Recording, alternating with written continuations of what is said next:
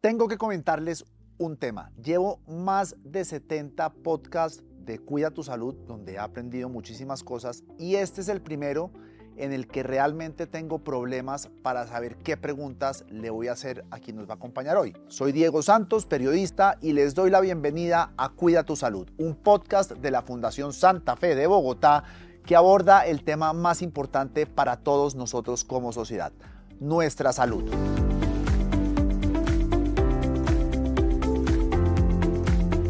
Y hablando de etapas deportivas en el ciclo vital de la salud, tuve que consultar con muchas personas para que me ayudaran a elaborar las preguntas y nunca le di al tema. Pero para hablar de esto está con nosotros la doctora Ana María Cardona. Doctora Cardona, bienvenida a Cuida tu Salud. Diego, buenas tardes, ¿cómo estás? Especialista, eh, bueno, bien, gracias. ¿Especialista o especializada?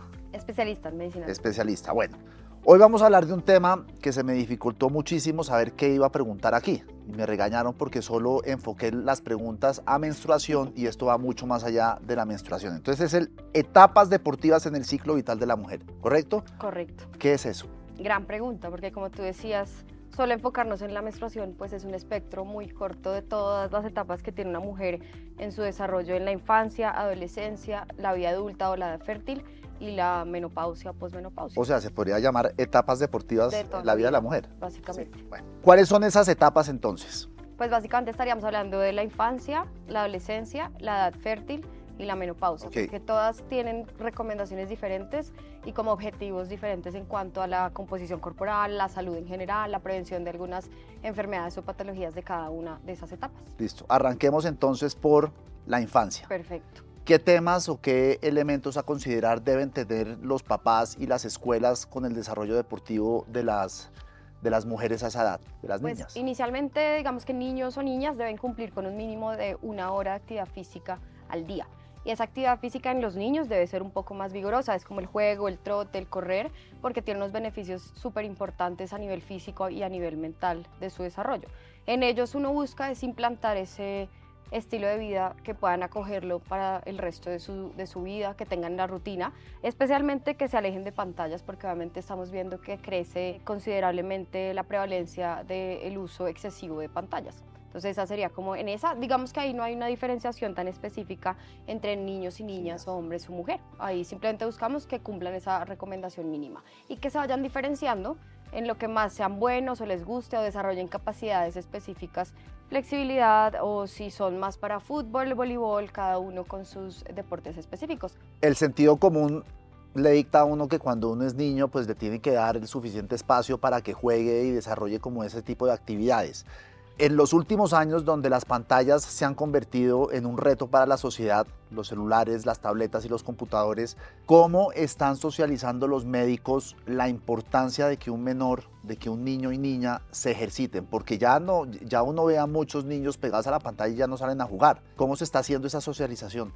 Pues yo pienso que es una responsabilidad que se comparte a nivel de salud de todo el distrito, a nivel nacional. Y ya hay campañas pues específicamente en los colegios distritales, en los colegios privados donde tienen que tener un mínimo de actividad física específicamente y ya pues obviamente una recomendación es pa- más para los padres en el hogar, pero creo que también hay una forma de aliar esas pantallas a cosas activas. Hay videojuegos que son ya más activos, de movimiento, y la idea será como combinar esas dos estrategias para que haya algo de pantallas, pero que sea algo de pantallas movido, sea activo y no sedentario todo el tiempo. ¿Cuál es esa etapa infantil? ¿De qué edad a qué edad va? Básicamente hablamos menos de los de los, de los 5 a los 12 años. De los hablando. 5 a los 12 años. Sí, que son las primeras recomendaciones. Y ahí es donde estás diciendo que niño y niña es, un, es una evolución muy similar. A menos de que uno empiece a proyectar a el niño o niña hacia un deporte tan específico como la gimnasia. Ese sí tiene una diferenciación temprana, donde hay eh, edades que son muy importantes en ese desarrollo deportivo, pero pues es muy específico ese tipo de población. ¿Y el descanso es importante o esto debería ser una actividad en el día a día? Al igual que el entrenamiento, el descanso se planifica también. Es parte de la recuperación en los niños, es vital porque es donde se produce el pico de hormona de crecimiento y es donde vamos a hacer toda la recuperación muscular. Sin descanso no hay ni salud ni, rendimiento. Entonces es vital. Bueno, cerremos el ciclo infantil y ya pasamos a la A la adolescencia. adolescencia, Aquí, ¿qué pasa? Es una etapa donde formamos el hueso de las mujeres. El pico de densidad mineral ósea se desarrolla en esa etapa. Entonces, si yo no construyo ese pico en ese momento o no como bien o no duermo bien o no hago la actividad física necesaria para formar ese hueso fuerte con su densidad mineral máxima, no voy a tener, digamos, los beneficios que a futuro me van a proteger de la osteoporosis. Digamos que es a nivel preventivo. Pero ahí hay una mezcla de ejercicio con alimentación, ¿correcto? Sí, básicamente tiene que hacer un equilibrio entre las dos cosas. El ejercicio que más funciona es el de impacto en esa época. Entonces, por ejemplo, saltar, hacer cosas que sean de correr, saltar lazo. Ahí la gimnasia tiene una actividad importante en la parte de la densidad mineral ósea. Y la fuerza, que uno empieza a hablar de fuerza, digamos que ya en el adulto, pero desde ahí es importante ir introduciendo la fuerza, no en pesas, no en gimnasio, pero sí con el peso corporal de cada uno, haciendo ejercicios que son funcionales, que le sirven para la vida, para levantar una caja, para levantar un peso, etcétera, etcétera en los deportes tradicionalmente o que han sido masculinos como el fútbol, el rugby y eso, cada vez uno ve a muchas más niñas practicándolo. De hecho ya hay ligas femeninas y ya hay equipos pues muy buenos y demás. ¿Qué pasa con esos deportes? Me fascina tu pregunta, porque este año es el, el, Mundial Femenino categoría mayores al cual va Colombia que clasificó en la Copa América del año pasado. Hemos visto un crecimiento importantísimo en la parte de fútbol femenino en el país y hay muchos deportes que se comportan parecido y es una época de, donde la adolescencia que yo empiezo a desarrollar destrezas específicas, ahí es donde la parte técnica se empieza a desarrollar, la táctica y tiene que haber como un periodo de entrenamiento importante si ya la, el atleta se está diferenciando hacia ese tipo de disciplinas. Pero al igual que en cualquier deporte, es muy importante tener en cuenta que acá el entrenamiento es el primer estímulo, pero el descanso tiene que ser igual de importante para poder ganar todas esas ventajas y objetivos que tenemos en este periodo. Pero aquí me imagino ya que el tiempo de entrenamiento, el tiempo de hacer ejercicio, sí incrementa o sigue estando entre la hora y las dos horas diarias. Eh, ahí mantenemos en una hora pero estamos hablando de esas recomendaciones para salud, para rendimiento, esa recomendación es diferente. Claro, para rendimiento me imagino que es mucho más porque son personas que a lo mejor están aspirando a ser profesionales en el deporte que estén haciendo. Exactamente, es completamente diferente. Pero hablando en esa época, el objetivo principal es que las mujeres adolescentes construyan el mejor hueso posible para evitar osteoporosis a futuro. Muy rápidamente, para las personas que no sepan osteoporosis, ¿qué es? básicamente es una alteración de la densidad mineral ósea que te predispone a fracturas. ¿Ustedes qué hacen, por ejemplo, con pacientes de 13, 14, 15 años que venían de una vida más sedentaria, que realmente nunca practicaron deporte, ¿cuáles son las recomendaciones que le dan ustedes a esas personas y a sus papás para que se metan en una disciplina deportiva o para que adquieran una rutina que sea eh, favorable y beneficiosa para ellas? Inicialmente hacemos una recomendación grupal, que es de mantener una hora de actividad física al día. Eso puede ser caminar, nadar, hacer elíptica, gimnasio, pero introducimos en esa hora el trabajo de la fuerza, porque siempre se ha dado mucha importancia en la parte del cardio, la bici, el trote, pero la fuerza es lo que ahora está marcando la diferencia a nivel muscular, a nivel metabólico. Entonces ahora la idea es que se distribuya en ejercicios de cardio de fuerza. Buscamos ya más individual una actividad que la persona disfrute. Si es una eh, mujer que le gusta bailar, pues perfecto que haga una hora de de rumba y otros días lo enfoquemos en hacer un trabajo de fuerza específica.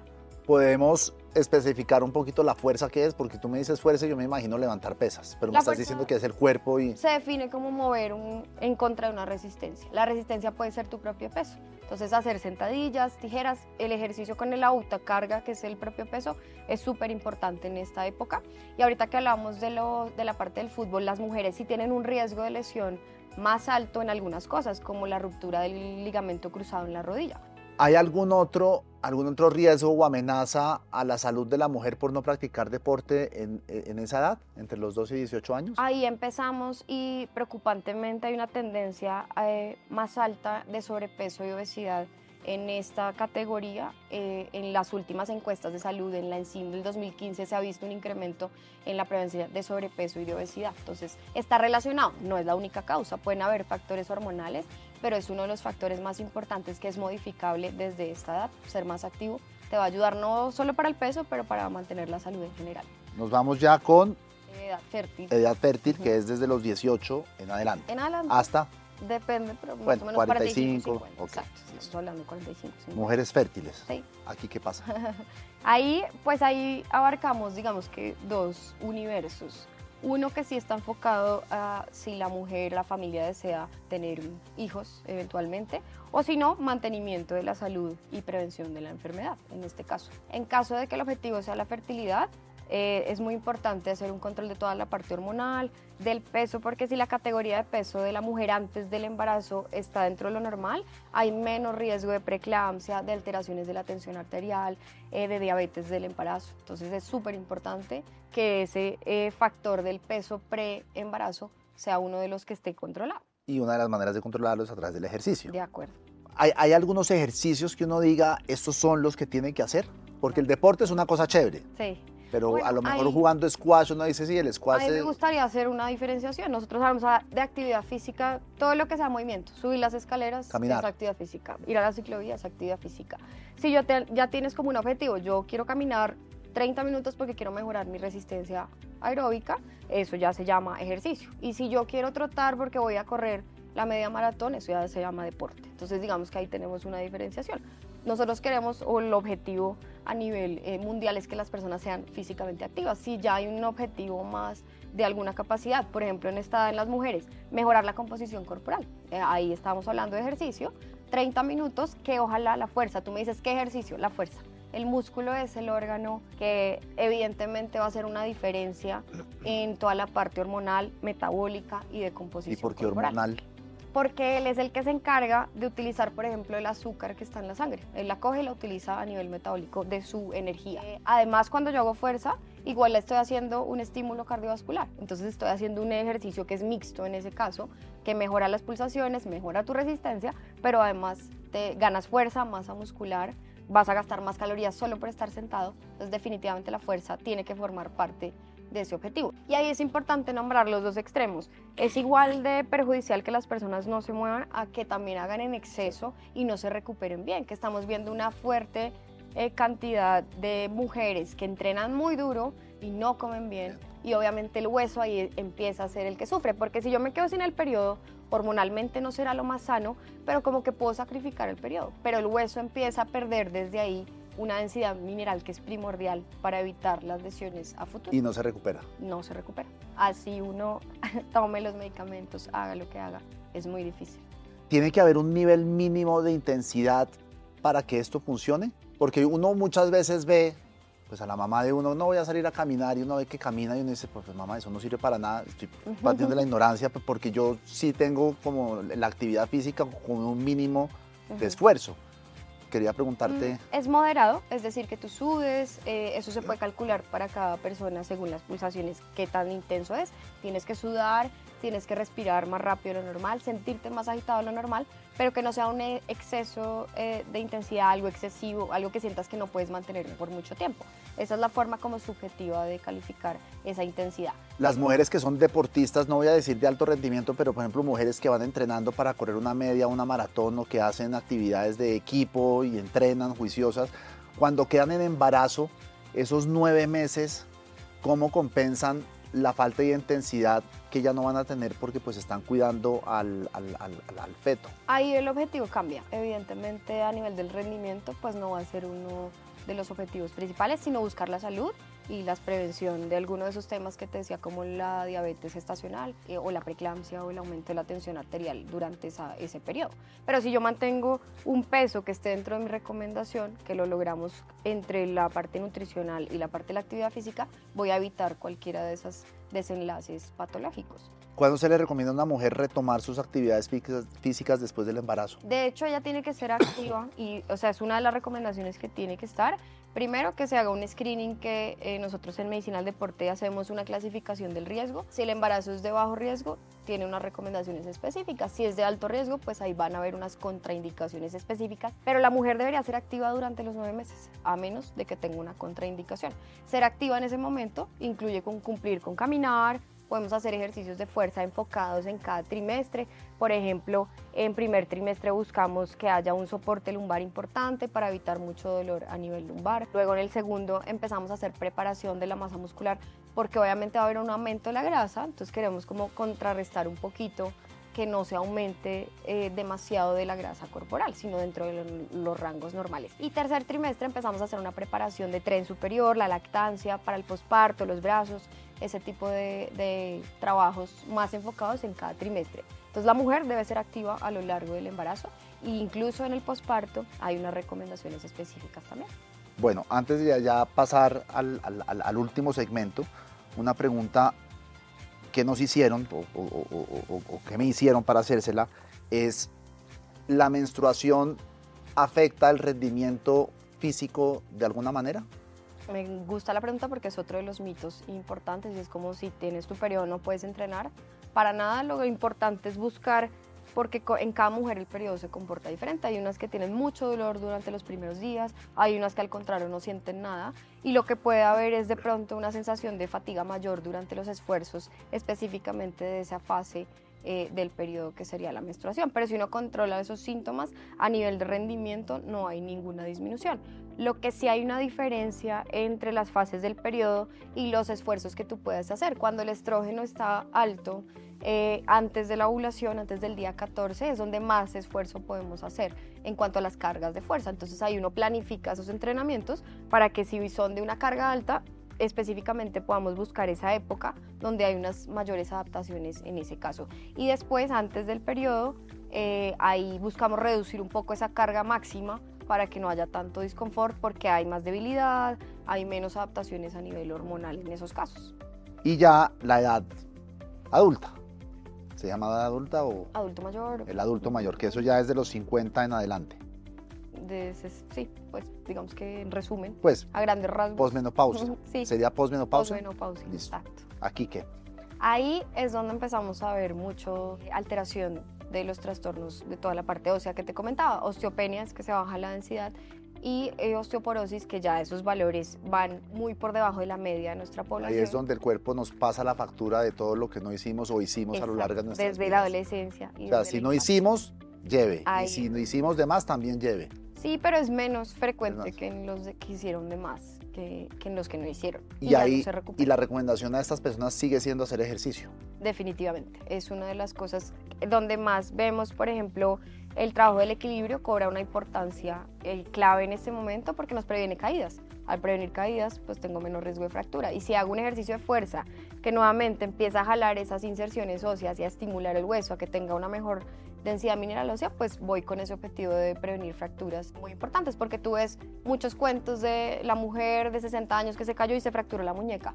No es tan raro, es muy frecuente y va a depender específicamente de lo que estamos hablando, del riesgo de osteopenia, osteoporosis, una deficiencia de vitamina D que estamos viendo súper importante en esa población desde la vida adulta y los adultos mayores. En Bogotá casi el 80% de la población somos o insuficientes o deficientes en vitamina D. ¿Y eso por qué es? Por, No vemos el sol suficiente los 15 minutos que debe, Bueno, eso es un tema tener. importante. A uno le han hecho ya aquí terrorismo de que tomas sol, tienes cáncer de piel. Entonces uno ya no sabe qué hacer. No, pero 15 minutos con exponiendo caras y palmas eh, de las manos y el dorso de las manos no debería por qué incrementar. O sea, no es suficiente cuando uno sale a caminar por la calle, uno tiene que hacer así y, y quedarse así. Pues exponer las palmas y la cara, porque a veces uno sale solo Sí. con los ojos y en ese caso no sería suficiente. Pero uno necesita la exposición al sol 15 minutos al día. Por ejemplo, a las mujeres que están desarrollando osteoporosis, artrosis o debilidades musculares, ¿qué se les recomienda? Porque hacer ejercicio les debe doler. Sí, ahí hay un gran eh, desafío en cuanto a la prescripción, porque uno tiene que jugar con ese rango entre más me muevo, más me duele, pero si no me muevo es peor para toda la parte de la- las articulaciones. Nombraste la parte de la artrosis, que también es importante en esta, en esta población. Hay unas frecuentes de cadera y de rodilla y definitivamente nuevamente el músculo es el que va a estabilizar la cadera, la rodilla, es el que va a asumir cargas cuando uno hace una fuerza inesperada, es el que te va a ayudar a prevenir eh, desviaciones inesperadas, el que va a controlar el equilibrio el riesgo que tú tengas una caída. Entonces es primordial el trabajo de fuerza. O sea, yo lo metería desde en todos los momentos, estas etapas del ciclo vital de la mujer, pero aquí es donde tiene un impacto súper importante. Además, en la población que actualmente está en esa categoría, nunca le enseñaron cómo hacer fuerza. No tienen ni idea qué es hacer fuerza. Y hay cosas súper sencillas que pueden hacer en la casa, desde pilates con un balón, un mat, eh, un trabajo con resistencia de banditas de colores, que es lo que nosotros le mandamos a nuestros pacientes para que sea en la casa. Clases grupales creo que es una buena opción porque es una población que además busca esos beneficios sociales en las actividades deportivas. Entonces esa puede ser una muy buena opción ahí, pero definitivamente con ejercicios de fuerza, mínimo dos veces a la semana, ojalá más. Los anticonceptivos, pastillas o demás pueden afectar el rendimiento deportivo de una, de una mujer?